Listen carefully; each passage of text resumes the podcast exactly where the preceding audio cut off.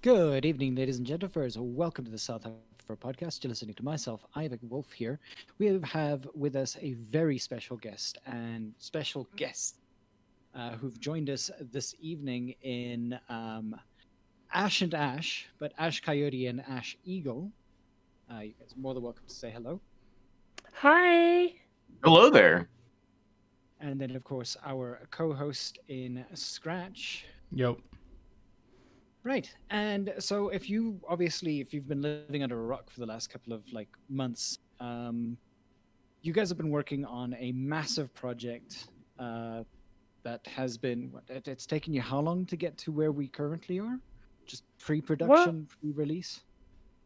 That depends on where you consider the starting point to be because we we made the series back in 2018 and um, the film we kind of pitched and kickstarted uh, March of last year. So this film has been in Mm-hmm. production for like a year and a couple months. And then uh, like with with all of that information, like where exactly so when you started the entire project, what was the what was the end goal? What did you want to sort of like achieve by the end of it? Uh, uh, if I may, just Yeah. uh, one one Go. step back, quick. For the uninitiated, what is the name of this project? Oh, sorry, that's that's a good point. Uh, so the name of our film is The Fandom. I know, super creative name, right? Uh, but it uh, it basically covers the furry fandom um, in its entirety, or tries to. We we're trying to address each like like the groups and individuals and interests within the community. Um, it started as a web series and is now coming out as a feature film of the same name, slightly different subject matter. Right. So That's right. Up go. Oh, uh, so so while the series will uh, take more time to focus on like a specific uh, topics or themes within the furry fandom, um, and each episode focuses on one of those ideas. Uh, the the film itself is a much broader look at a very specific topic, which is the origins and history of the furry fandom. Okay. And when we're talking about origins and history, we're talking about as far back as because I know that there, there have been a couple of series, or at least a couple of attempts at explaining how the sort of fandom itself came uh, to be. I know that uh, what was it? There's there's been a series that goes as far back as ancient Egypt and talks about personas from there, and sort of the movement through history. Like, what is your sort of major focus here? Is it just uh, modern furry uh, fandoms or furry sort of fandom content? Um, are we Oh. talking about like the differences in countries? Yeah, go. Yeah. So, so really, what we're looking at here is what we would consider the birth of the furry fandom as we know it today. So, where our origins came from, we do touch on some of the historical references, but of course, you know, furry is a very modern concept for a very um, dynamic idea. You know, like this idea has existed throughout time. Um, you know, like anthropomorphic animals and and the like, but furry is really the, the marker for when furry starts is when it goes from just being liking anthropomorphic characters to becoming a community of individuals that kind of contribute to this together.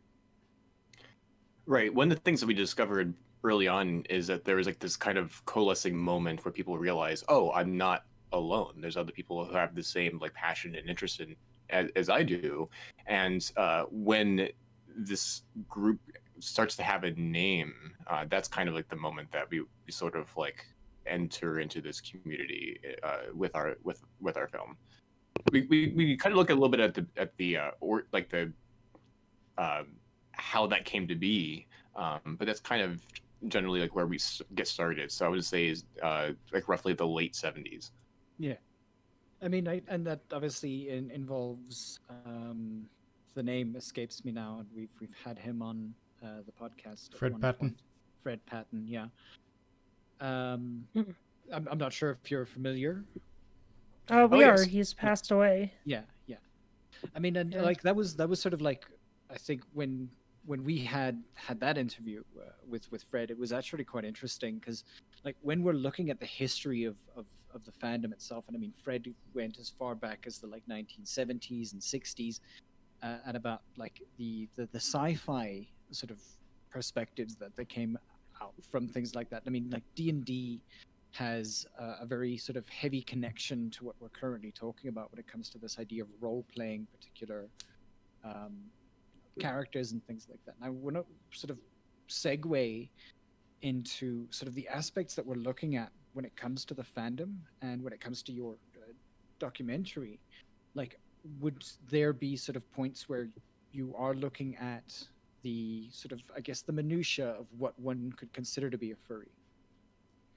Um, yes and no. I, I think that we, we give a pretty clear um, definition, at least, of what furry is, at least as it is today, right? Um, and how we kind of explore and get to that point is, um, I mean, it's less focused on like, oh, so and so decided furry is the name of you know this community, and that's just what we're going to go with. No, it, it's more focused on the the individuals that kind of came up and kind of pushed it to that point. So um, take people take individuals like Steve Gallacci, for example, who uh, created Albedo, and um, Reed Waller, who did Omaha the Cat Dancer and stuff. So early works that eventually became hallmarks of the fandom that really helped to elevate it and build the community back in the the 70s and 80s. Right. Um, so, and as we sort of move through time, and I mean, I know that, like, what's the word? Other documentaries that have been out there tended to be either, what's the word? What makes your documentary different from from the way that that, that documentaries have been released uh, over the last couple of years? What, what do you mean? Like Yeah. like why our release is different? Or are you asking um like what makes our do- a documentary different overall? Yeah. What Sorry. what makes it unique to say some of the other ones that are out there already? Like, what was the sort of reasoning behind wanting to to do this? Okay, um, so I'll answer, and then I think Ash has a um a, a even better perspective on this one. So mine will be short. Um, I think what really sets us apart with this particular film um, from the other documentaries that have come out. Um, mind you, we have had one or two that have been created from within the fandom. So you know, access being that you know, like they could get in front of the right people to talk and interview. But um, as far as our project goes, really what we decided to do was focus in on the history of our community in a way that um, kind of elevates the concept of furry. It addresses all the questions that you know the quote unquote norm- normies might have. Um, you know, what is furry? Is it just a sex thing? You know, like where did this come from? Why does this exist? And it sets it also against the contemporary community. So we get to, we get to see where we started and where we are today. Um, we try not to focus too much on like the the controversies, um, though we do touch on some very uh, dynamic and interesting personalities through the film, um, and some of their you know conflicts that arise from from that egos being the way that they are. Um, but I mean, generally speaking, I think we really um, we really tried to just create a piece that was different. Yeah, if I can jump in on that, uh, I think a lot of the films that I've seen that relate to the fandom, even works that I've worked on in the past, have had a lot to do with the explaining the what, like what is this thing, uh, but not a lot of them explain like the why and like uh like the I think the, the the driving passions for like how this community got organized in the first place, where it started as kind of sort of like a grassroots kind of feel um, where it was just a group of people who said like this is something that we care enough about to like attempt to make our own like convention around it and see if like that can actually take off and it's like the risks they took and like the challenges that they faced are what sort of set the groundworks for this scene that is the fandom as we know it today and when ash initially approached me with the idea of this film i was thinking to myself well you know i, I, really don't know that much about our history um, there have been like attempts to like try to trace certain things back, but in terms of like a a, a, digest, a digestible like featured kind of like experience I haven't seen this explored before. Um, and because we are members of the community itself, we were fortunate to have the access to track down some of the founding members of our community, and uh, they were willing to speak with us because we are members of the fandom. They we you know they uh, felt that they could trust us, and uh, we were just really honored to be able to share their stories to show uh, how this whole thing got going. Because I think a lot of our contemporary furries just don't know the story. I think many people assume that the fandom got started maybe like in the late 90s or kind of like around like the internet era. But the truth is uh, there were many conventions and or, or many uh, events uh, like gatherings of people uh, at room parties at science fiction conventions like years before that. And that's just not talked about very often. Um, so we're hoping to bring a lot of that to the surface using um, incredible archival footage that we were able to get from um, many uh, furries who basically documented almost everything. Um, so we we were not only able to explore these things, but we're able to show a lot of it too. That's that's really really good because I mean like it's those are things that I think we should be very interested in. If we don't, what's the word? If we can't look at our history in in one way or another without sort of like losing anything, and I mean I think that was something that was very important because I mean we, we sort of touched on Fred Patten, for instance, Mhm. and fact of the matter is is that losing him as as uh, what could almost have been considered to be a keystone to sort of our history and that that sort of connecting point um, is it's pretty devastating, honestly. Uh, especially It if is, there's it is. espe- yeah, especially if there's no one to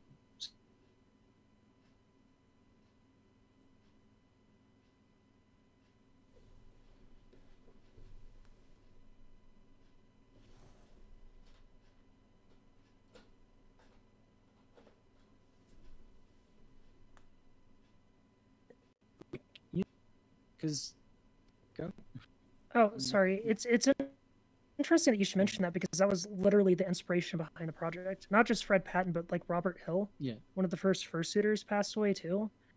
Um, my husband Chip, who was the producer on this project, uh, has been in the fandom since 1991, and he was really the the kind of driving force that that kind of pushed this all forward because our history really hasn't been documented not not in like it, a way in which people can like easily see and understand. I, I know um, Fred Patten wrote his book, which was Mm. pretty uh, pretty much like a uh, a, a dictionary of Mm. um, of events and stuff, uh, chronological and whatnot.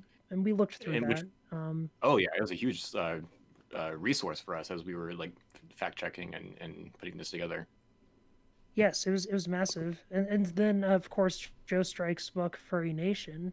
Yes. um, was another was another point of um, of uh, discussion, which he's in the film actually. Um, but but it's that idea that we don't want to lose our history. This is a this is an, an important history in the fact that this community has stayed around for as long as it has. It's been as dynamic as it has been. It's been a safe space for LGBTs and expression. Um, yeah, it, we need to preserve that so people know. And I mean, like while while you, the the two of you were, or least I guess you and your entire crew were sort of moving through, like all of these little aspects of what the furry fandom was about. Was there anything that sort of openly surprised you as as to what you actually initially knew about the fandom, and sort of going and delving into this? Is there anything that that you sort of picked up on and going like, oh wait, that's actually pretty interesting? is there anything like that that that, that sort of happens throughout the throughout the documentary Uh, I mean, should for me, there is- first on this. Oh, oh, thank you. There are certainly revelations uh, all the time as we were, excuse me, all the time as we were listening to the stories uh, that like our founding members were sharing with us. Uh, I was blown away time and time again by um, things that I was learning, particularly like the overlap between our community and other communities. Really fascinated me. Um, you mentioned Fred Patten many times, and he- he was involved with helping establish one of the very first anime fan clubs in the United States. uh, which, uh, as we explore, um, this has some significant overlap with uh, the same groups that eventually get um, the furry community and scene kind of up and running as well. Um, and it was interesting for me to learn that there is like a, a deep connection between the two, particularly because having been someone who attended anime conventions first, I always assumed that anime um, like scene, um, you know, uh, was like this big thing that uh, came before furry, but there's actually a lot of furry involvement in bringing uh, the, the, awareness of anime to the United States and, and popularizing it. They helped uh, their club helped um, by showing some of the first uh, like dubbed uh, or I think it was like uh, fan dubbed anime that was like available at the time, um, and that's pretty awesome. Yeah, sorry, I blacked out there for a couple of seconds. Um, what? that was me. No, no, no. Oh, jeez. I'm, I'm, so sorry. he does that from time to time. Just you're gone. you got me ranting about history, and then I was no, just so. No, I'm. I, it's, it's. I'm not saying that that was that was bad. Like I absolutely enjoy. Like for me, especially because, um, the way that the, the, the way that the fandom itself, uh, it's it's literally one of the reasons why we sort of have the podcast as it is um, always listening to these kinds of stories about where this kind of information came from. And like what i'd also like to do right now is maybe just sort of speak about your own backgrounding um, individually uh, as to you know why this would have been such an important project for both of you uh, if, if that's okay. Mm-hmm. so i mean we can go um, one for one uh, we can go ash for ash. Ash for ash.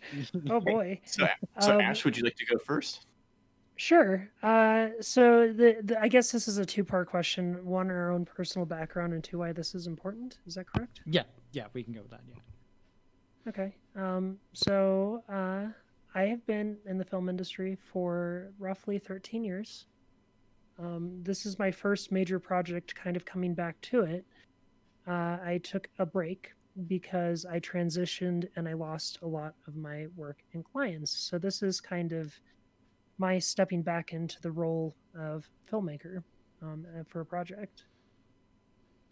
I this this project is important to me because this community gave me life. It gave me a second chance. It gave me the opportunity to express myself in ways that I, I never really was able to in the outside world. Um, I I mean, if if you're aware of like my channel and my content and stuff, I do discuss a lot about how um, being furry and being trans kind of overlapped and how I was able to use that to help sort out my own identity and really kind of find myself.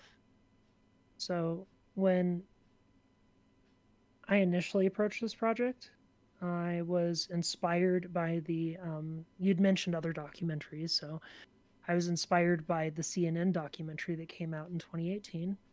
And I'd watched it literally just before that MFF. And I was like, they missed so much. we need to kind of cover that. And I'd been looking to try and pick up my camera again and do another project. And I just kind of rolled out there, shot for three days, interviewed everybody that would agree to go on camera. And that was the series. And it just gave me so much more life. And meeting Ash. Um, also, like, kind of helped rekindle my own um, artistic uh, expression. You know, it, it helped bring me back to the world of film, and I, I really love that, appreciate that, and oh. I'm very thankful to know, you know, know Ash, and and have him as a part of the project and a part of our lives. It's amazing. Oh, thank you, Ash. I'm very much honored to have you as a part of my life as well. Thank you. Um, so, uh, so I uh, am only about like nine years or so into the film industry. Uh, I got my start when I was working out in Ohio, which is where I grew up. Um, and then I uh, moved out to California several years ago, and I have been working out there ever since as a documentary editor. Uh, I did a lot of assistant editing work for many years. Uh, the last major project that I worked on as an assistant was American Factory, uh, and this was my first time uh, cutting a feature-length film of, of this scale uh, from like the ground up. So um, for me, it was, it was an important milestone in my own career for that for that reason. Um, but then also, um, I mean, kind of to touch on certain things that Ash was saying, um, the fandom means a lot to me personally. Um, I, I, like to take on projects that I think, um, I don't know, have something like have something to like to say to them, and I, I, I really think that there's a lot going on here that people don't like understand about like our community. I think it's really easy to kind of, you know, write it off as something that's just kind of like, oh, it, it, it's fun, it's people in costumes or what or or whatever. But I think there's a much more deeper connection that people don't understand outside the community, and I wanted to try to help bring that awareness to them. Like for me, I was kind of like a shy, sheltered kid, and and the fandom, in many ways, gave me a voice. Uh, I mean, even like the simple act of having a persona is basically giving you permission to talk about yourself in a sense. I mean, you don't necessarily have to create your persona to be an accurate representation of you, but if you do, um, and people ask about your character, it's kind of a like they're asking about you, and it's like this beautiful uh, way of kind of like testing out identity and and and seeing like what fits. And I think that's really really powerful. And I think that's a component that people don't really think about when they uh, express like what the fandom like does for people. And that's something that we try to do in our film is say like this is like the connection that individuals like have to this uh, to this character, to this community, to the sense of uh, belonging, of feeling included, uh, feeling safe, and being able to express themselves, and like why all that's important. Um, and then also like the potential obstacles that can come and threaten those sorts of things, and, and why it's important to stick together as a community to preserve uh, those types of uh, feelings and, and safe spaces for us. So um, b- being able to work on a film like this uh, meant a lot to me. I, I really hear that, and I think it's it is terrifyingly important uh, work that you guys are doing. It's uh, it's something that I think, like like you we've been saying, I think throughout the entire thing here is is that like we do need to have more of these conversations. Anything else? And I know that uh, what's it like when it comes to something like say a podcast or any kind of uh, I, what is it the, uh, the, the the people who are looking at what's it digging up positivity um, uh, scratch we had a mm-hmm. man uh, who was I'm terrible with names, by the way. So Ash and Ash is actually great for me. yeah, the we made it just for you. the uh, the otter. Yeah. Uh, what was his name? I'm completely spacing out now. That's exactly how it's happening for me right now. Hooray. Are they a um, YouTuber? Yeah. Um, is, it, is it like Tiberius or something like that? No, it's. I'll I'll look it up. Yeah, I'm I'm like scrolling through my contacts here, and uh, I can't find it. Let's we'll see what happens. Activity, um, um, BLM, and how uh, that should be sort of one of our major foci uh, here within the fandom as well and I know that we also looked at BLM uh, two weeks ago. And mm-hmm. When it comes to like within the pretty almost we probably is because they've been talking around on things like representativity, looking at things like you know safe spaces. The fandom itself has always been, and many people have said this, at least in some of the conversations that I've had, that the fandom's almost always been at the forefront of acceptance. Um, and then, of course, in that same sense, also cutting out things that would be considered to be negative. Um, it's sort of self-police. Um, are those things that, that I think you took note of when you were doing sort of like all of the research and looking at all of this kind of information that we're both a a safe space for people who would be considered to be vulnerable within other parts of the uh, societies that we're sort of mingle with, while also being you know self-policing. I- Is that something? Yeah. Oh, yeah. yeah.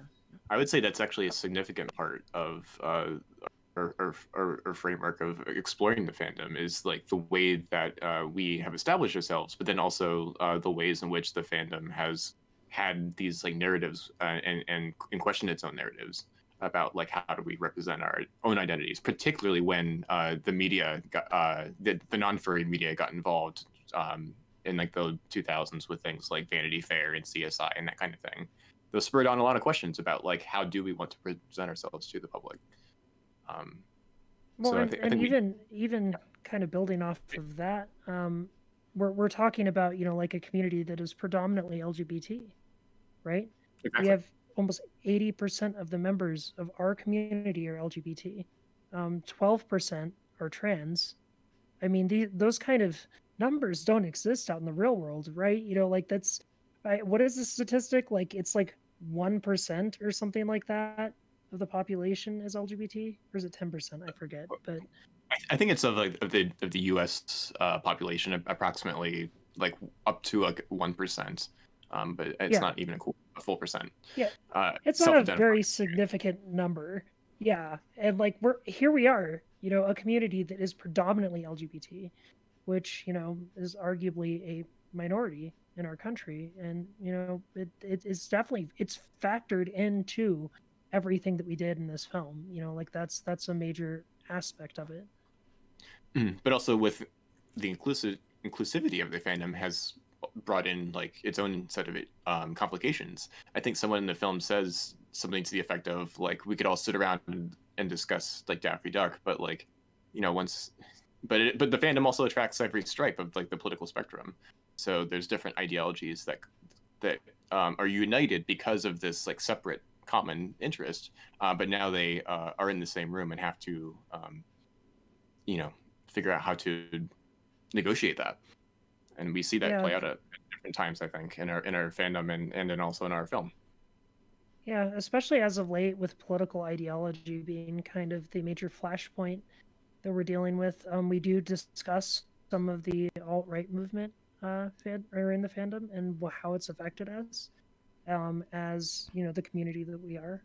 We we definitely touch on a lot in this project. I, yeah I, th- I think I think also just as filmmakers it's important to look at your film as like a kind of a cultural mirror like it's like what like what is this film like saying about like the cultural zeitgeist right now and, and like how we like know the world and understand the world and one of the things that is important right now is politics um, and that's certainly part like politics are life um, and even in things simple as, as this fandom i think like our, our film shows like how like different uh, ideologies and opinions can uh, create rifts. Um, and then uh, hopefully uh, what we stress is that coming together and trying to, to look past differences and finding ways to like uh, stay united and to look out for one another actually can foster like um, these amazingly positive creative environments. Um, and hopefully our, our film is kind of a beacon for that kind of like forward progression No, I, that I, I completely believe that, and I think it's. I think I'm going to say I think one more time, but um, one of the one of the major things that, and that's it's literally. I mean, like, what's it? We've, I think, there we go. So we have four people in chat currently, and I think the. Um, I'm gonna hook on that for a couple of seconds, but the collective experience within the fandom is already what 50 50 years just between the four of us probably a bit more than that Mhm. um i mean uh, like scratch and i have been around since 2000 and Early. yeah 2000 and early yeah 2004 Five No. around there, yeah. Yeah two four two two double o four two five. So it's like we definitely have i think a a, a late middle-aged person here just by experience within the fandom itself.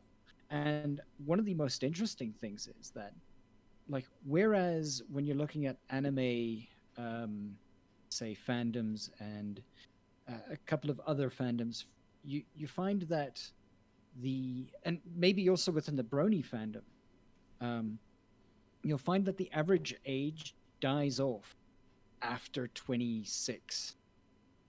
But within the sort of furry fandom itself, you'll find large amounts of people at the ages of 40, 50, 60 and up who have been with the fandom for, for long enough to both be, I guess, sometimes directional pointers and then people that Mhm. we admire as storytellers, say like um, uh, Uncle Kage, who, uh, thank goodness they're still with us, kind of like things that we can have these these moments where we can sit down and listen and go like, wow, okay, that happened back then, um, and it's definitely sort of good to be able to still have that connection because I mean, if you look at the Brony fandom, um, it's a lot more broken as as an ideology that there's no sort of like silver lining between i think generational parts of their of, of the fandom itself. Obviously because it's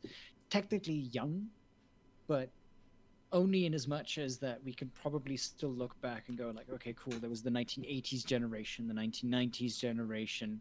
There was that gap between then and there where the bronies themselves were it, it's it wasn't as good as as a as a series but the thing is is that bronies exist specifically because of the series whereas with furries we exist because we exist through one another we create Right. those series yeah go Oh yeah, I mean like the um I, I think that's really you know exactly what sets us apart from every other fandom oriented community out there.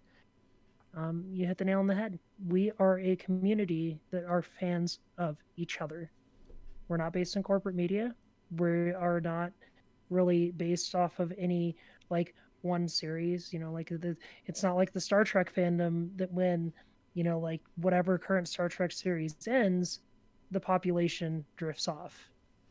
Hmm. And I think that that's really intrinsic to our longevity as a community.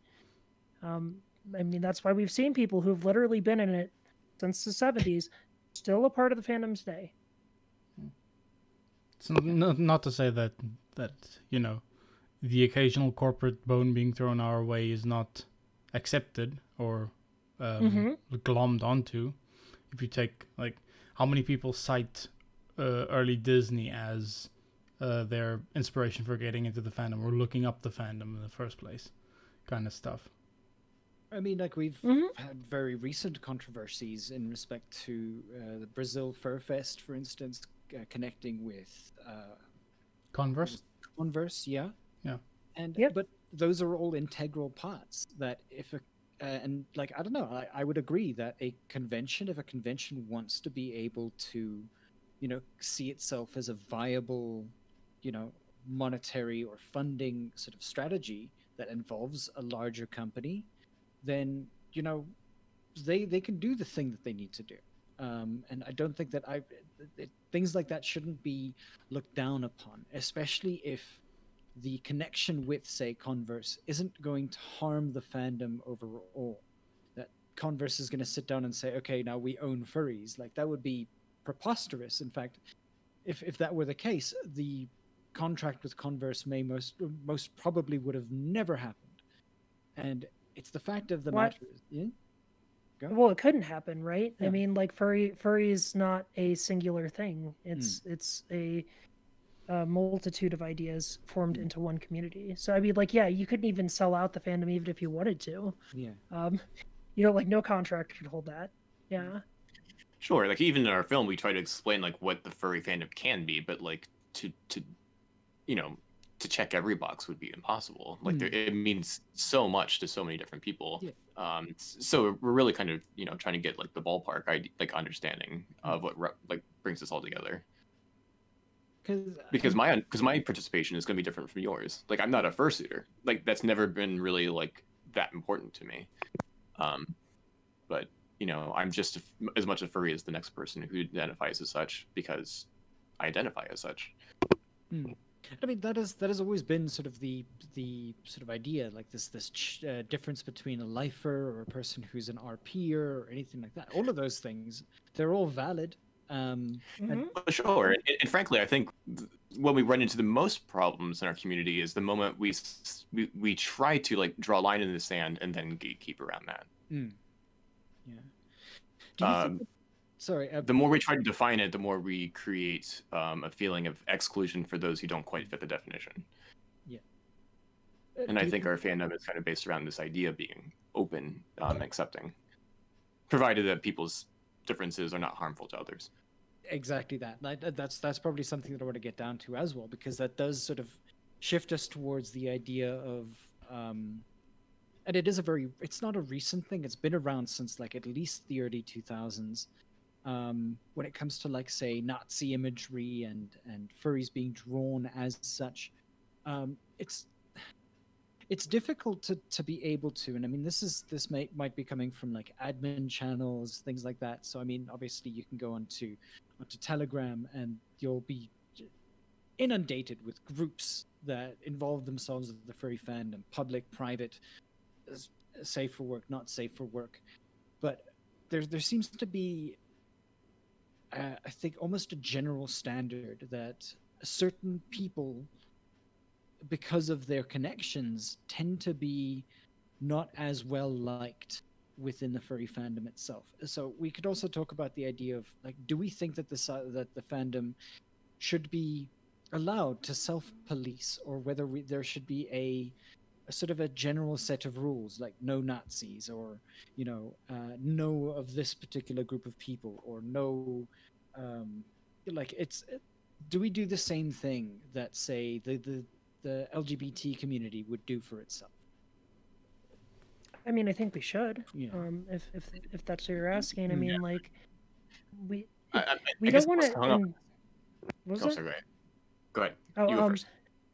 We don't want to take away from the individual's experience. And I think really what we have to address here is when one individual chooses to do something that affects the experience of a lot of individuals, right?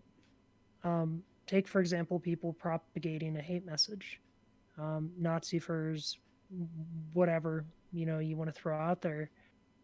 Those individuals are now impacting the well-being of the other members of the community.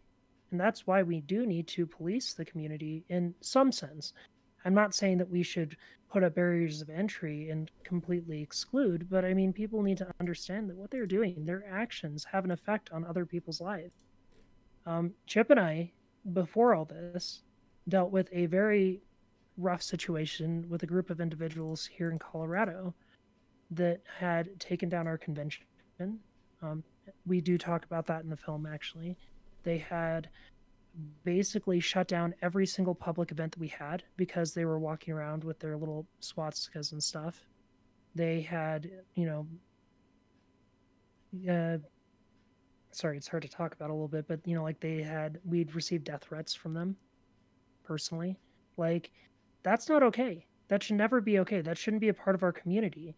I don't you know like i don't think for one minute you know like that this is like like a point of even really politics. It's i mean like we're we're talking about something that has historically been viewed as bad right? Um and that continues to be that way with the individuals and the way they choose to portray it and push it and like try and harm others. So yeah absolutely. We should keep those individuals out of the fandom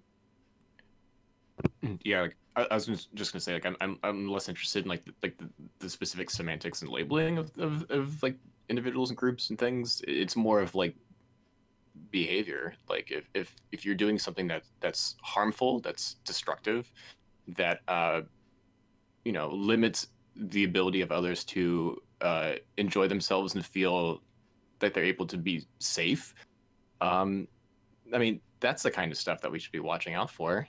I, I don't I don't think necessarily has to we have to we have to like put like a, a specific like this group is allowed this group isn't Hmm. it's it's more of just I don't know we have to like m- be mindful of like things that are healthy for the Yeah. community I Because Yeah. yeah, Yeah, I personally think that Yep. to a large degree we do sort of self police purely in the sense that, like, I wouldn't say like furry has a the furry fandom itself has a sort of a strong shared ideology in the sense of uh, we are incredibly um, uh, accommodating to others and anyone who comes in with a message of uh, exclusion or hate or anything like that immediately like trips a switch somewhere in the majority of uh, of the furry fandom's collective conscious and says this is not okay and therefore we sort of drive them out. I mean the idea no one no one sort of stuck a flag in the no official body stuck a flag in the ground and said like uh, no nazi furs except for Eurofurence with the nazi furs fuck off thing. But um uh yeah it's yeah like i said it, there's such an ingrained uh shared consciousness in us that says um this is not okay we need to fight against this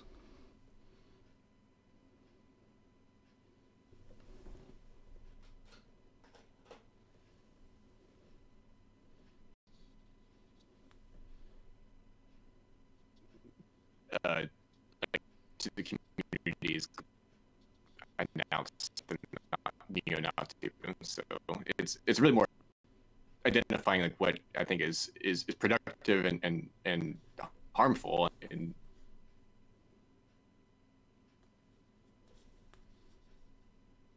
trying to this and most productive. And it's like it's it's that entire idea. Like you look at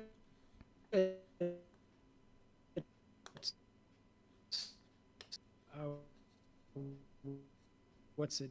You, you, you, as far as say when students or the choose to wear out and, and people out, choose I guess choose or anything like that.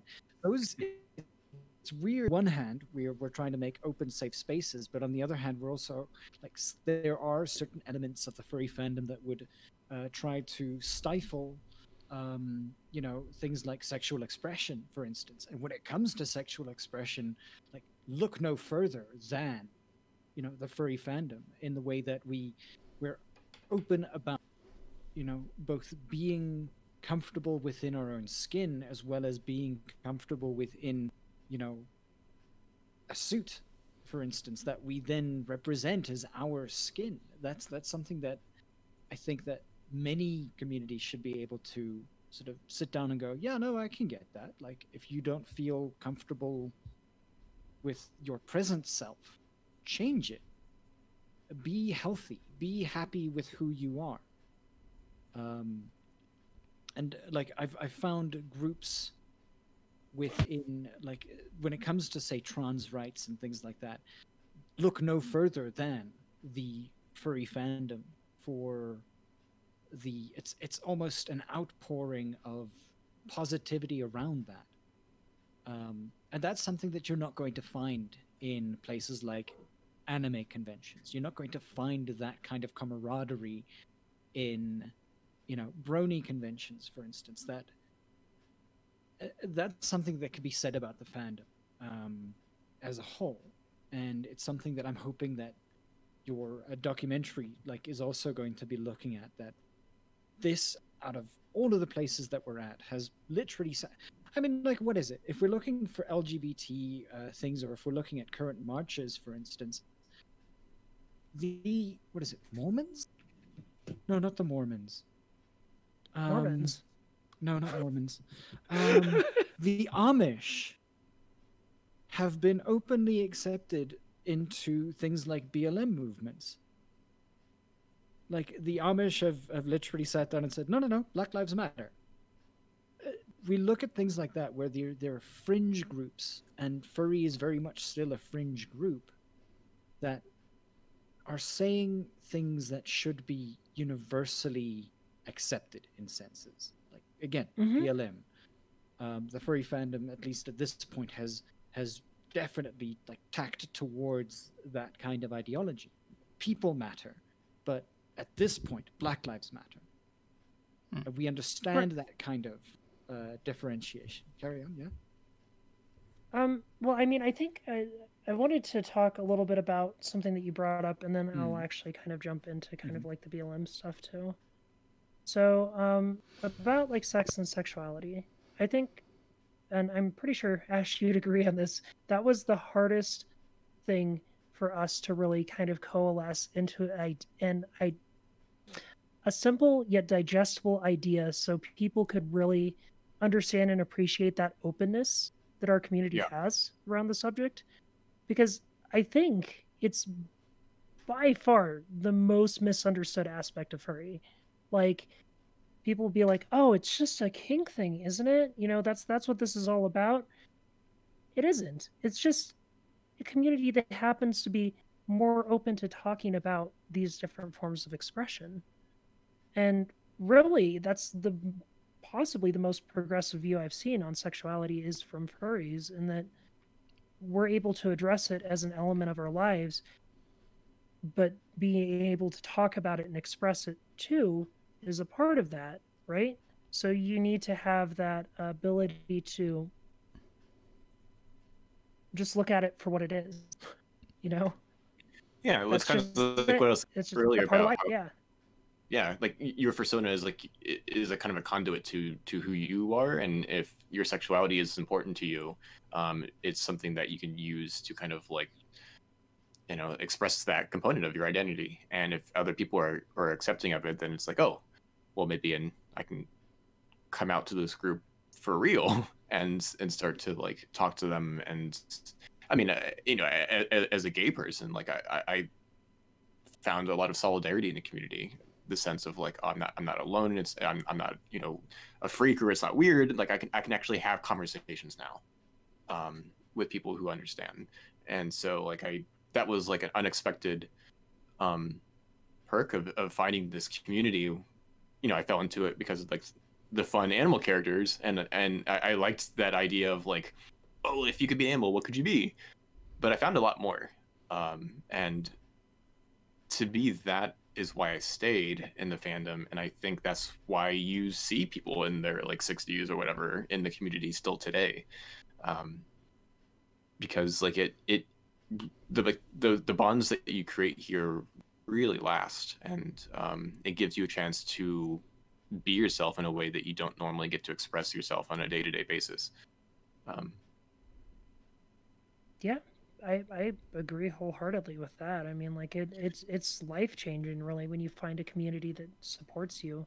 In some, I mean, in some ways, I feel like it almost takes the place of like a religion for some people. You know, like uh, for a long time, Christianity and you know like churches were like a social space where people gathered in addition to doing you know like everything else that they did. But like i think in modern society those spaces are less available to us um, you know especially folks in the lgbt community and this just happened to be one of them.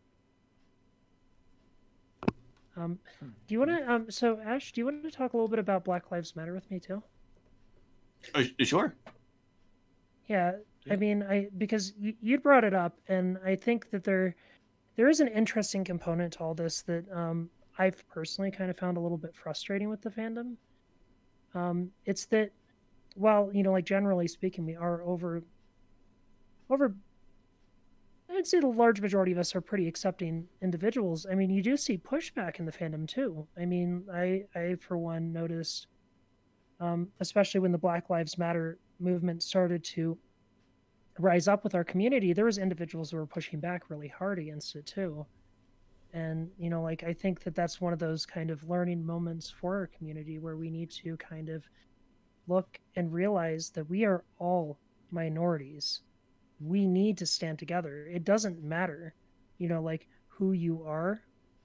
We need to help the voices, elevate the voices that need to be heard. And in this instance, and in this case right now in our country, that's Black Lives Matter movement and you know that's it's just it, it, was shocking to me honestly. Yeah. Yeah i i i, I don't know like why the community um would have any sense of wavering about which side to fall on. Like i i, I like it, all lives matter obviously but right now we have to focus on those who uh are not being treated with equality. And um, I think it's a moment to check privilege. I think it's a moment to not double down when you get called out and um, consider alternate perspectives and say like, maybe there's you know maybe some like the tensions i'm feeling are just me not realizing that uh my is like getting in the way of me understanding the situation um i think it's about listening and not putting your own voice into uh to define what's happening from when others are trying to explain and um and then like being um an active and supportive ally uh, whenever you can, and uh, and asking how you can help instead of just assuming that um, the things that you need to do are, are the best for everyone. Yeah. Because Yeah. I mean, um, go. mhm. No, no, no. I was gonna say that the, the issues also existed in our community with native furries as Yes. well. I mean, there's there this this issue is kind of an issue that's prevalent in the fandom, and that, um, I mean, I I don't know statistically if this is accurate, but I believe that a lot of the community tends to fall under the gay white male kind of Mm. stereotype. Mhm. Um, which means it's very easy for individuals to miss that you know maybe maybe some of the things that they're doing aren't quite right you know and aren't respectful of others identities beliefs and or you know like um cultures Yeah. so Feel- y- Go. yeah you can, you can go yeah No, I mean like, and even when we're talking about like people who, and that's that's one of the other things, and I think that it's it's definitely something that the fandom does a lot more uh, readily than say other groups. I mean, if we're looking Mhm. at the trans community, for instance, um, there was a person who, if I'm not mistaken, ah, this is uh, I'm not sure if we should edit this out at some point or not, but I'm gonna go with it. There was a person who used to, and I think they were a porn star. Uh, the Mangina Man was his name. what Yeah. okay continue So- Go on. Transition. Um, I'm not. I, I actually can't remember if it was F to M or uh, M to F, but definitely a, a, a porn star. And I know that uh, the the only reason why I know about this person is because back in the early, or like mid mid two thousands, um, I had a friend of mine who was busy transitioning themselves, and um, they showed me like, "Hey, look at this. This is something that I want to be able to do." And I was like, "Wow, that actually seems quite interesting." Now, 20 years down the line, that same person is being um, sort of lambasted for stating particular things about trans rights that are different to the way that we used to understand them back then. Um, again, they called themselves the Mangina Man. That was Uh, acceptable back then. That is that is quite a fascinating, uh, quite a fascinating name. It's interesting. Mm. Um, I, I will say this. So, like, um, this is my own personal experience, Yeah. and um, you know, like this is me just kind of sharing a little bit about my past. Um, when I transitioned in the fandom, uh, one would think that the LGBT community would be the most accepting and most supportive of that experience because you know you're you're finding yourself, you're um, coming out, you're you know like you're being you. Um, Yeah. I unfortunately received almost all the pushback that I got from within our own community. Um, people just didn't understand what it was uh, to, to be trans, and I think it's improved quite a bit since then because I was painfully public in some instances about sharing my experiences and allowing that vulnerability to help push some of that change. But um, I, it, it's a difficult thing. I mean, like, not everybody is going to understand the complexities of these interpersonal journeys that we all have to kind of go on. And when, you know, like, the collective knowledge of the group is one way, which, by the way, I would have considered myself to be a gay man before I transitioned. I, you know, me, my husband and I had been married for five years at that point. Um, and I, I'll fully admit it, I didn't completely understand what it was to be trans until I really started to have to accept myself and my own identity. Um, I think a lot of people go through that. And I think a lot of the pushback ultimately was actually tied to the fact that by questioning my own identity, it forces others around me to question their identities as well. And sometimes you find stuff that you're not quite happy with or that confuses you. And sometimes when that happens, you lash out. I don't think that's okay, but you know, like that's that's a story for another day. Well, also one of the, the problems with that is like the immediacy that social media allows us uh, to voice those opinions, um, and that kind of becomes like the narrative of like our, our identity and who we are. So sometimes uh, we don't all give one another the ability to, um, well, to listen or to grow over time. Um, not to say that, not to defend the people uh, who um, who did those things to you, but um, oh yes. I Um, well, I mean, I no, I, I agree with what you're saying though too. Like, like this is a this is a um, you know, like a learning opportunity more than anything else. So I'm a sense Well, apologize too. I mean, it's worth saying that. I I think that through experience comes knowledge.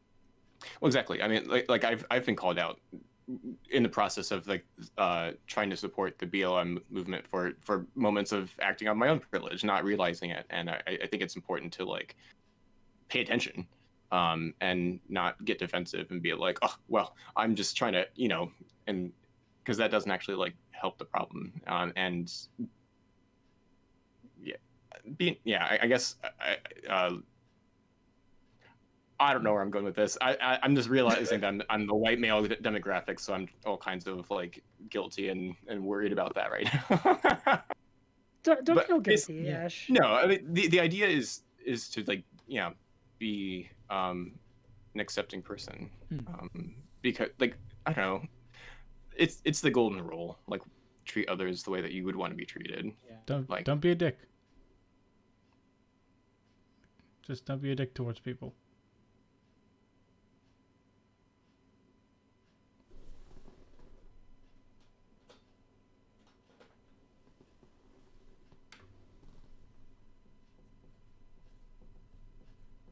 Oh, It being a human work. Like getting in on that. I mean, we we're looking at the weirdest who have stood with furry for whatever reasons. I mean, you're looking at the what's it the uh, clown posse, for instance. Um, is it ICP? Yeah. Yeah. Uh-huh. I, yeah. I still don't know what ICP actually does aside from you know run around in makeup. You- pretty much that. Um, like it's but the thing is is that it's it's about being i think and maybe maybe when we're looking at the fandom and i'm hoping that this might sort of be i'm i'm hoping that one of the messages that that does come out from your your documentary about uh, is this idea that it's okay to be different. And i think that's what the fandom does so very very well. It's okay to be different. It's okay to be a green wolf on the internet. It's okay to be uh you know a person dressed as a demo man, for instance, that Mhm. we can accept ourselves within the skins that we choose. And I think that's also terrifyingly important. That so long as it's not harmful to someone else, that we- Absolutely. that we get to choose who we want to be. Yeah, I've well, I've often talked about how kind of the um, so like the internet and by proxy personas kind of build this veil of anonymity that allows us to really experiment and kind of look inside ourselves. Um, same thing with fursuits. You know, you put on a fursuit, and sometimes by putting on a fursuit, it forces you to look inwardly um, and find the the truest elements of self and then you begin to project those outwardly because when you remove the i you know like when you remove your own kind of like facade you you lose you know like people can't see your face people can't see your body you know you're you're in you're in something different and you're performing and they don't know who's in that. So it kind of like brings out who you are at the core. It's really cool. It's amazing. Yeah, and uh, th- th- those are those are things that we. I would love to have like three hundred thousand videos and interviews and things like this out there. It's it's the same thing for conventions, for instance. I mean, like currently, what South Africa is the only convention in South Africa. but Mhm. like I would love for there to be 10, 20, uh, one for every damn city that we have. Um, it doesn't matter if there are five people at one of these meets or if there are 250 or if there's 3,000 or 10,000. Um, that idea of of community is something that's very important, and that's something that uh, at least we're we're going to be able to see with your with your documentary. That like there's that focus on what the fandom is about, why the fandom exists the way that it does, and how it's actually created such kind of longevity. Those are things that people would be interested in. That how can a fandom that is both divided on some of the strangest lines that we could possibly find still so you know gelled together Yeah, I hope people take that away from it. Like going into this film, uh, one of our goals was to make it approachable for non-furry audiences because we want them to be able to like take away those exact points that that you're hitting on right now. Um, we want this to be the kind of thing that a furry can like show to their parents and be like, "Hey, this is like why I got into this thing. Look at like like the passion on display. Um, look at you know how because to you know at the end of the day it's it's like these like unifying things that kind of like bring us together this like sense of this interest in like animal characters this interest in, in creativity and art of expression of identity of community um, so we try to pull those elements into the film when we explore the community Yeah, and and to kind of add to that, I mean, like, we want to show people this amazing community that we have. I mean, where, where else can you be a professional artist now, living off of commissions? I mean, where else in the world is there a community that's literally run and driven by the artists within it? It's such a unique place. It's um, it's like its own little utopia as far as what it is as a kind of overbearing concept, and I think it's amazing, and I want people to see that. I want people to know it for something more than what you know whoever you know like shocking content YouTuber out there is trying to display about the fandom. I want people to see it for what it actually is. yeah I mean, that's that's a great message to have. Uh, it's it's something that we definitely need more of. And so, what I do want to do right now, obviously, is, is uh, let we we can talk about closing dates or sort of uh, showing dates, things like that. Um, and if you have any sort of things that you want to plug beyond, you know, the work that you do, I, I see that we're just running, I think, a little bit over time now. I'm not Mhm. sure. Yeah, so if if you have anything you want to talk about right now, anything that you want to plug beyond just this, as well as this, um, dates, things like that, uh, more than happy to sort of give that space for it. And then we Okay. can- Um. yeah let's talk about a premiere Yeah. Uh. Do you want me to go for that, Ash? or you go that- for it yeah Okay. Um, so the fandom, the feature film, will be premiering on YouTube July 3rd. Uh, we haven't set the start time for the premiere just yet because we're trying to um, figure out what the best time will be for everybody. We, wa- we want as many folks to be able to enjoy it at the same time as possible.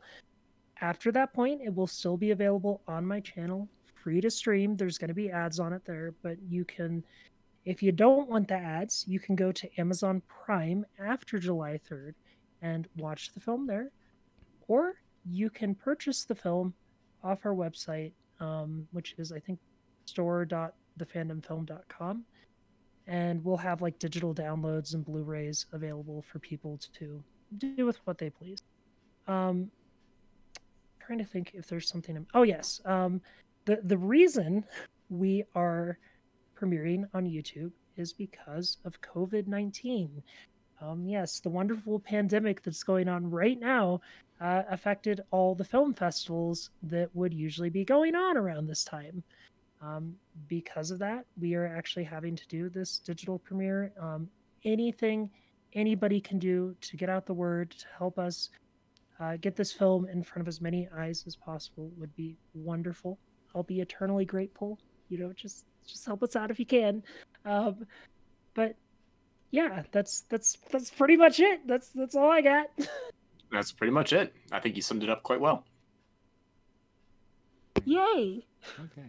And then like personal projects, anything that you're working on beyond this? Um, I know that obviously your YouTube channel um, exists. I didn't do enough. Uh, what's the word? Work on uh, Ash. Is there anything that you'd like to plug for yourself? This is Ash Eagle. Any... Oh, uh, well, I think I can say at this stage, uh, you should anticipate uh, a season two of the fandom series uh, coming out um, in the sometime future. Um, once we get all the bells and whistles finished on this one, at least, and uh, once that's out in the world, we'll be working on season two. And I'm also uh, I, I, I work professionally as an independent uh, filmmaker and um, an editor, so I've got a couple other projects uh, in the wings as well. All right. But nothing I can really talk about in too much depth at this point. Yeah, fair enough. But yeah, look, thank you very much for for taking the opportunity to join us, and we really do appreciate uh, you two taking out some time for us, um, and especially since we're going to be airing this um, this Sunday uh, Mhm. at our own little sort of home down internet convention thing. It's very difficult to talk about because it's yeah. It just it feels like it's a mess um more because of the fact that it's because of covid that this is Mhm. this is pretty much all we can do. Um many conventions are just shut down right now and we just need to be able to find different ways of creating community.